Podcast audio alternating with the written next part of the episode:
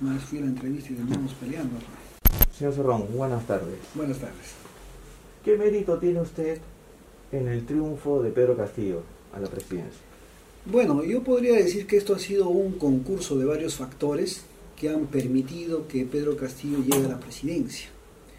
Entre ellos los he podido identificar. Uno, obviamente, es el liderazgo de Pedro Castillo. Segundo, es la legalidad del partido, sin el cual no hubiera, hubiera sido imposible postular alguna autoridad. La estructura partidaria que tenía Perú Libre ya hace algunos años. El programa de gobierno que fue declamado por Pedro Castillo durante toda la campaña. El poderío de las redes sociales que han ido hackeando a la omnipotente televisión y sobre todo eh, también eh, la horizontalidad en cuanto a la propaganda política en las campañas electorales que aplanó en algo el piso, pero por sobre todo eso y también los errores del enemigo que suman a un triunfo, la pandemia, que pudo más ¿no? que todos estos factores al quitar la sábana y enseñarnos la real estructura clasista del Estado. En conclusión, le dije una vez a Pedro Castillo, cuando todavía estaba quizá algo dudoso de postular, que el pasto estaba seco, que la chispa era el partido y el viento era la pandemia, y que habían condiciones para que un gobierno de izquierda, si bien no ganara, pero llegara cerca al triunfo e ir trabajando ese camino. Y escasamente tenemos dos ministros de los 19. Dos. Y uno que es el Premier, que es un ministro prestadito, que más rato vuelve a ser congresista. Pero el resto son aliados políticos de Frente Amplio, de Nuevo Perú, de Runa, y casi la mitad invitados del propio presidente de la República. Así que esto es un mito de que Cerrón pone a los ministros. ¿Qué le vio usted al señor Pedro Castillo? Vi que la vida le había dado una circunstancia muy especial de haber liderado una huelga de carácter nacional que dicho sea de paso fue exitosa. Porque como nunca el magisterio y después de muchos años logró unificarse cuestionando posturas sectarias de algún otro sector, ¿no? En ese rato Patria Roja y de otro sector del CONARE. Entonces surgía una tercera línea que en este caso es FENATE Perú. Logró compactar, logró contagiar al magisterio, el magisterio se involucra en una lucha nacional, lo lidera Pedro Castillo y obtiene, lógicamente, logros de esta huelga. Pero a la vez eso le enseña, le da una lección, que es que el magisterio ya no puede estar solamente luchando a nivel reivindicativo, sino que tiene que dar un peldaño más, que es la lucha política. Y en este último razonamiento es que le digo que el magisterio ya no puede estar a nivel de bomba lacrimógena, de palos o calabozos, sino tiene que pelear algo más allá, ¿no? Y ese algo más allá es la presidencia de la República como una partecita del poder todavía. ¿Y usted pensó que él iba a ganar? Dígame con sinceridad. Yo tenía mis dudas, pero Pedro siempre fue un hombre optimista. Y me acuerdo cuando Marcos y Fuentes le pregunta si va a votar por Verónica o, o, o el cura Arana, él dice que eso nunca va a pasar. Esa es la primera respuesta que me sorprende. La segunda es cuando visita Huancayo y se despide de mí en la noche para irse a Cerro de Pasco y me dice, nos vemos en Palacio. Y Pedro Castillo no es su subordinado mío, ni Cerrón es subordinado de Castillo. Y eso ha quedado siempre claro, ha quedado cristalino en las reuniones que hemos tenido. ¿Y ve asuntos de Estado con él? ¿Ha tratado temas de gobierno De ninguna manera. Nosotros lo que vemos, o lo que me compete ver a mí, son temas de programa partidario. Yo siempre le he dicho a Pedro, nosotros no vamos a hacer lo que hacen otros partidos de utilizar sus organizaciones políticas para llegar al gobierno, sino nuestra proporción es inversa. El medio es el gobierno y la aspiración final es lograr la aspiración del partido. Entonces, hacia ahí va mi eh, conversación con Castillo y de él ahí puede tomar algunas opciones programáticas como también puede descartarla, está en todo el derecho. Las denuncias que comenzaron a salir después de la segunda vuelta, una catarata de denuncias, inclusive terrorismo, que es la expresión de la franca persecución política que existe en este país, porque si usted estuviéramos los años 80, yo estuviera con un balazo en la nuca hace rato. Ahora, el, el presidente nos ha mentido y por usted. Él dijo en campaña que a usted no lo veríamos ni siquiera como portero en las instituciones del Estado y, y usted ahora se muestra como el portero más poderoso del país. Bueno, ahí hay que hacer mención a un pasaje bíblico. Cuando Jesús dice, yo soy la luz y el camino, nadie va al Señor si no es por mí. Y Jesús hacía un digno papel ese rato de lo que en algún momento quiso decir de mí el señor Castillo. ¿Y qué sintió cuando dijo el señor Castillo eso? Mire, yo soy un político ya cuajado. Para mí eso fue un tema insignificante, fue más bien un poco jocoso, ¿no? Pero sí las bases de Perú Libre las sintieron. La base de Puno vino en su conjunto, sobre, nos dijeron, nos sentimos bastante dolidos con lo que ha dicho Pedro Castillo y muchos militantes me escribieron en ese tono. ¿Y usted le transmitió? Y yo fui a responderles, a decirle que solamente es un tema del zigzag político que nos va a permitir ascender a la cumbre para no irnos en línea recta. Esa fue mi respuesta y tuve. Y no solamente eso, sino cuando también tuvo el exceso de decir que en algún momento podría agarrar a patadas a la bancada de Perú Libre, abriéndose un frente innecesario y tuve que hablar con cada uno de los congresistas para que no repliquen ese desliz que tuvo en campaña el camarada Pedro. ¿Y a qué se refirió usted, a qué se refirió usted cuando escribió este tuit? Porque ¿Cuál de los tuits? A usted lo, lo seguimos por tuit. La presencia de Cerrón no debilita al Castillo, por el contrario, la fortalece. ¿Qué, ¿Qué, ha querido demostrar con eso más allá de una autoestima muy alta? Porque el pueblo sabe que la garantía de cumplimiento de lo que se ha ofrecido en el programa quizá puedan estar más cercas, cerca a mi persona que en la de Pedro. Entonces, además, en este caso, modestamente uno ya tiene una experiencia de gestión en el Estado. En dos ocasiones hemos meditado conjuntamente con el partido el tema del ideario, el tema del programa, el tema de la acción política. Entonces venimos de una experiencia netamente político-partidaria y no venimos de una experiencia sindical. Entonces, es por eso que los adversarios, por no decir enemigos políticos, ven que ese binomio podría ser indestructible y se han dedicado a fracturar el binomio porque saben que ahí está la cohesión potente en el ámbito político. ¿Usted se siente popular entonces? No es, no es que me sienta popular, pero podría contribuir a que las eh, promesas en campaña política se acerquen a la realidad que es por la opción que votó el pueblo peruano. No va a apartarse del gobierno, entonces no es que me aparte, porque tampoco me siento integrado en el gobierno, pero sí soy amigo del gobierno. Puedo sugerir al gobierno. Pero no va a dar un paso al costado. Puedo criticar al gobierno, puedo rectificar al gobierno en, algunos, en algunas opiniones y ellos tienen todo el derecho de hacerlo conmigo. Este es un tema bilateral, no es un tema unilateral. No va a dar un paso al costado entonces.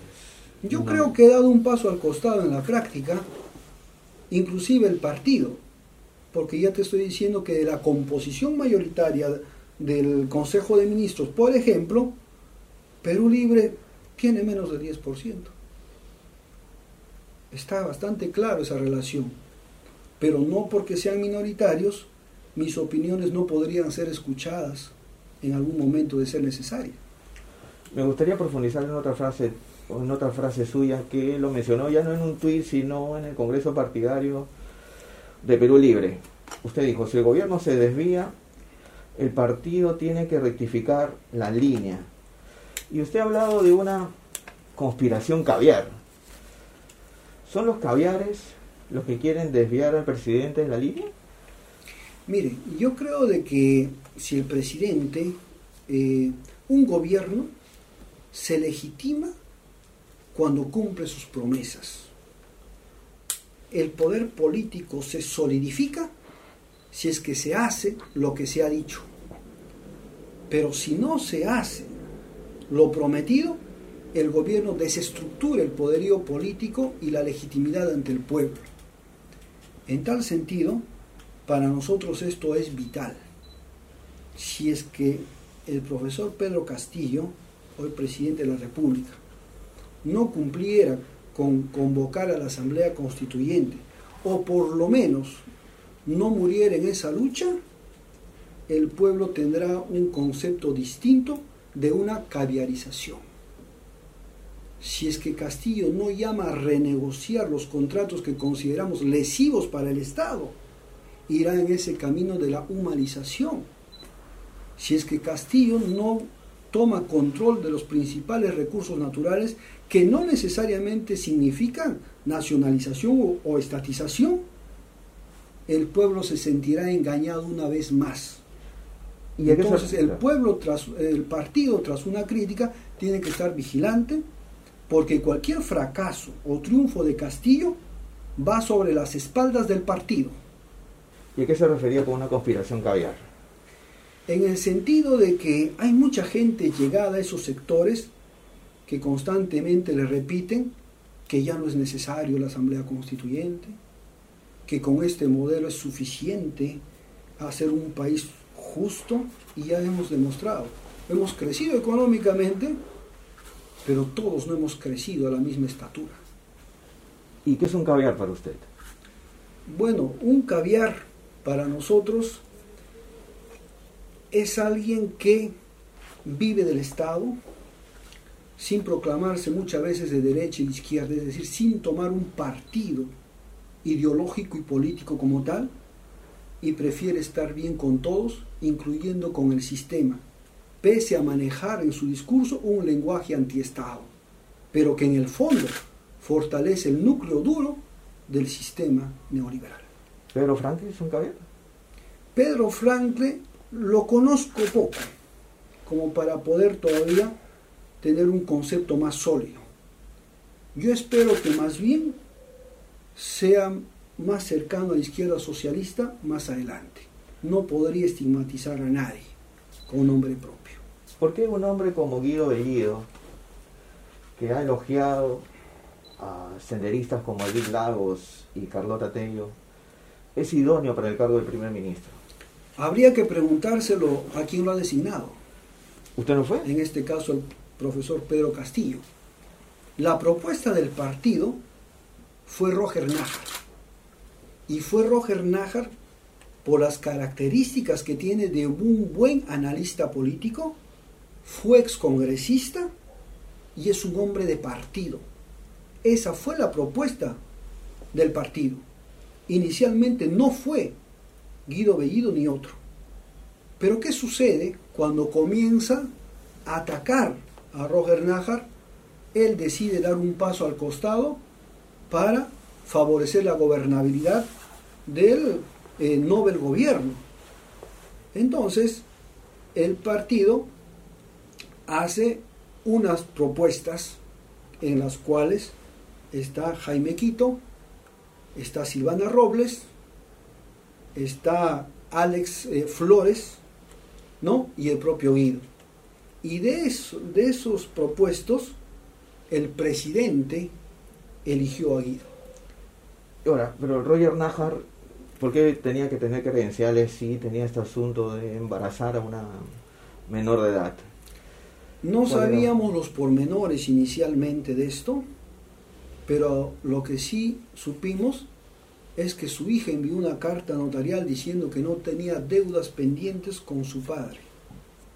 Y es más, mantiene muy buenas relaciones. Y entendiendo que en la política muchas veces se dañan honras, ¿no? A veces indebidas y debidas, pues simplemente está el criterio de la duda. Pero estamos hablando de un tema de hace 34 años. Y al Roger Najar que yo he conocido desde ya cerca de una década, me parece un hombre coherente, un hombre bastante justo y que nunca he podido ver algunas eh, maldades de ese tipo en absoluto. Más bien para nosotros ha sido un gran consejero en el partido. Ahora, el nombramiento de Guido Bellido, ¿no ha sido una provocación al Congreso para tratar de cerrarlo? Como te digo, eso, eso le compete responder al presidente de la República, pero si me preguntas la opinión personal, te podría decir que no. Es más, si censuraran dos, dos veces al Consejo de Ministros, no existe la obligatoriedad de disolver el Congreso. Es un tema discrecional del presidente Castillo, que estoy seguro que no optaría ese camino, porque lo considero un hombre democrático, y el Congreso, nos guste o no su composición mayoritariamente de derecha, es lo que ha elegido el pueblo. Y el mismo respeto le pedimos al Congreso, que respete al Ejecutivo, que así le guste o no, y su Consejo de Ministros, que lo respeten porque lo han elegido también democráticamente y le han dado esas facultades de componer su Consejo. ¿Y usted no estaría a favor del cierre, de un cierre del Congreso? Yo Como lo del señor Guillermo Bermejo. Mire, ninguna experiencia de cierre de Congreso en este país ha dado algo altamente fructuoso. Ya llevamos por dos congresos, hasta donde sé, y no ha traído nada relevante. Por el contrario, empeoró. El cierre del Congreso de Fujimori nos trajo una constitución más antidemocrática de la que teníamos. Nos trajo a colación la copia del consenso de Washington en sus 10 puntos en la Constitución. Es decir, que esa Constitución ni siquiera la hicieron en Perú. Simplemente Fujimori la implantó a golpe de Estado, pero algo ya trabajado en entes supranacionales. ¿Y qué le dice usted al pueblo, que, tanto refiere Perú Libre, el pueblo, sobre el alza del dólar, la subida de los precios de los alimentos, del aceite, del gas, la gasolina, los recibos de luz. ¿Qué le dice? Le diría dos cosas. En primer lugar, que nunca hemos tenido el gas, ni la luz, ni los impuestos más baratos en América Latina. El Perú es uno de los países que siempre ha tenido esos precios altos, vergonzosamente, en este continente. Y en segundo lugar, el tema de, si el dólar está subiendo, ¿cómo va a ser posible cuando Julio Velarde sigue en el BCR? Entonces el tema va, va más allá de la simple especulación unilateral, sino que aquí hay muchos factores que pueden conllevar a eso. Es cierto que puede haber sido un ingrediente la elección de Pedro Castillo y de su gabinete, pero no es el único. La prueba es, como te vuelvo a repetir, que Velarde está comandando el barco de donde depende la subida o la bajada del dólar. Y eso no se ha tocado. Ahora, pero no sería mejor, como usted lo explica, que el gabinete puede ser un factor de conflicto, que renuncie el señor Bellido y otros ministros cuestionados para dar más tranquilidad. Mire, eso no va a bajar los precios, porque estamos en un sistema de libre mercado. Hay mucha gente que se ha enriquecido más con esta pandemia que cuando no había pandemia. Y hay gente que se sigue enriqueciendo más con esta crisis política a que cuando no hubiera.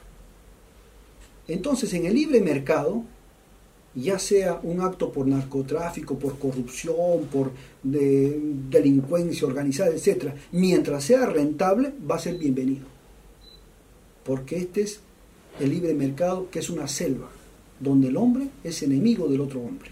El señor Bellido debería quedarse, permanecer en el cargo. Si tiene la confianza del señor presidente, se quedará como presidente del Consejo de Ministros. Aunque yo podría como partido sugerir algunos cambios de ministerios. ¿Cómo cuáles, por ejemplo? No quiero personalizar en este momento, pero hay algunos que han, han estado cometiendo errores que no solamente hacen críticas al gobierno, sino hacen críticas al partido, que es el ente que yo tengo que defender inmaculadamente. Ahora, y con respecto a la elección del canciller Bejar, eh, usted fue el que lo colocó en el cargo, eh, lo que me dicen varias fuentes. Roger Najar invitó al profesor Héctor Bejar.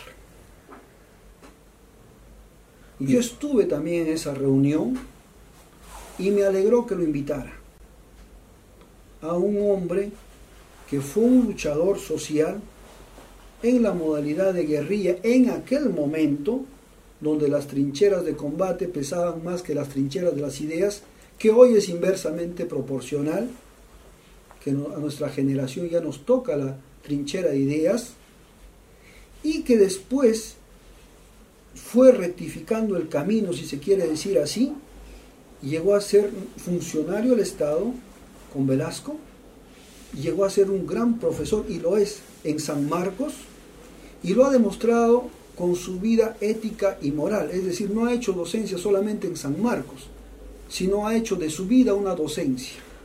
Considero que a sus años este nombramiento es una reivindicación para que pueda cerrar un ciclo de vida de manera decorosa.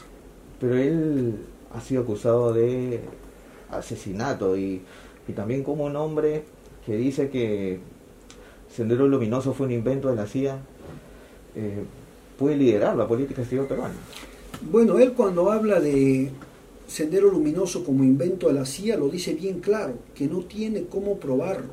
Pero, es, una, es una hipótesis de él que hay que respetar, es una libertad de pensamiento. Pero hay otro acápite que dice en, la misma conferencia que él da, dice algo muy cierto, que es el trabajo de la CIA, la división permanente de la izquierda, que puede suceder. Y eso podríamos convalidarlo hoy, mañana o pasado. Y yo manifiesto mi deseo mediante esa comunicación de que el Perú debiera salir del grupo de Lima, que en realidad es el grupo de Washington, y yo ratifico que obviamente es la expresión del neocolonialismo contemporáneo. ¿Pero el Perú va a salir o no va a salir del, Grupo de Lima? Y Habría que preguntárselo al gobierno. ¿Y se va a alinear al Yo llego a nivel de sugerencia, nada más, como te lo dije hace rato, ¿no? ¿Y se alinearía al eje bolivariano? ¿Estaría usted de acuerdo con eso? No necesariamente. El Perú puede ser un país no alineado, a los, ni alineado a los norteamericanos, ni alineado al chavismo. El Perú debe mantener su propia independencia y lo ha demostrado hace mucho tiempo desde que no quiso anexarse a la Gran Colombia. El señor Evo Morales, ¿qué papel va a cumplir el gobierno? ¿Va a ser asesor del presidente de la República? Poner a un presidente altamente exitoso en su país como asesor no me parece bien. Puede ser amigo del gobierno, de los gobiernos que él considere necesarios, no necesariamente de izquierda, sino también de derecha, pero la experiencia que él ha demostrado en su país es bastante rica como ejemplo para América Latina. Era tan rica que la derecha nunca lo, atacó por su gobierno, sino prefirió atacarlo por su continuidad en el gobierno y finalmente le propinaron un golpe de Estado lo cual demuestra que a los poderes supranacionales no le interesa si tú haces un buen o mal gobierno, lo que le interesa es que no choques con sus intereses económicos. Y así hay malos gobiernos que le han hecho peores movilizaciones que a Evo en caso de Chile, pero a Chile no le ha propinado un golpe de Estado. Por tanto, me parece que la experiencia boliviana hay que observarla, hay que aprender de ella en alguna medida porque antiguamente el señor Sofocleto escribía en su columna periodística, cuando hablaba todo lo peor del Perú, siempre ponía abajo, felizmente existe Bolivia, como para nosotros no ser el último. Hoy en día Sofocleto no podría escribir eso. Quiero leerle un escrito suyo de febrero de este año, un escrito ¿eh? suyo, Perú Libre tiene como prioridad resolver el problema económico del país en función de las mayorías y Nuevo Perú, el partido de Verónica Mendoza y Pedro Franque, tiene como prioridad resolver el problema de las minorías, como las libertades sexuales y el matrimonio igualitario. ¿Se ratifica en eso? Sí, por supuesto. Yo creo que a partir de resolver el problema económico del país, podrían resolverse ya por inercia los demás problemas de las mayorías y de las minorías. Porque es el factor económico el vital. Nosotros no podemos resolver otro tipo de problemas si es que no democratizamos la economía. Como lo dijo Mariátegui, no hay problema de la educación que se resuelva si no democratizas la economía. Es igual. No puedo resolver un problema de salud si no democratizo la economía. No puedo resolver un problema de la agricultura, de trabajo, de la vivienda si no democratizo la economía. Y no puedo resolver los problemas de la discriminación de los grupos minoritarios si no resuelvo la economía.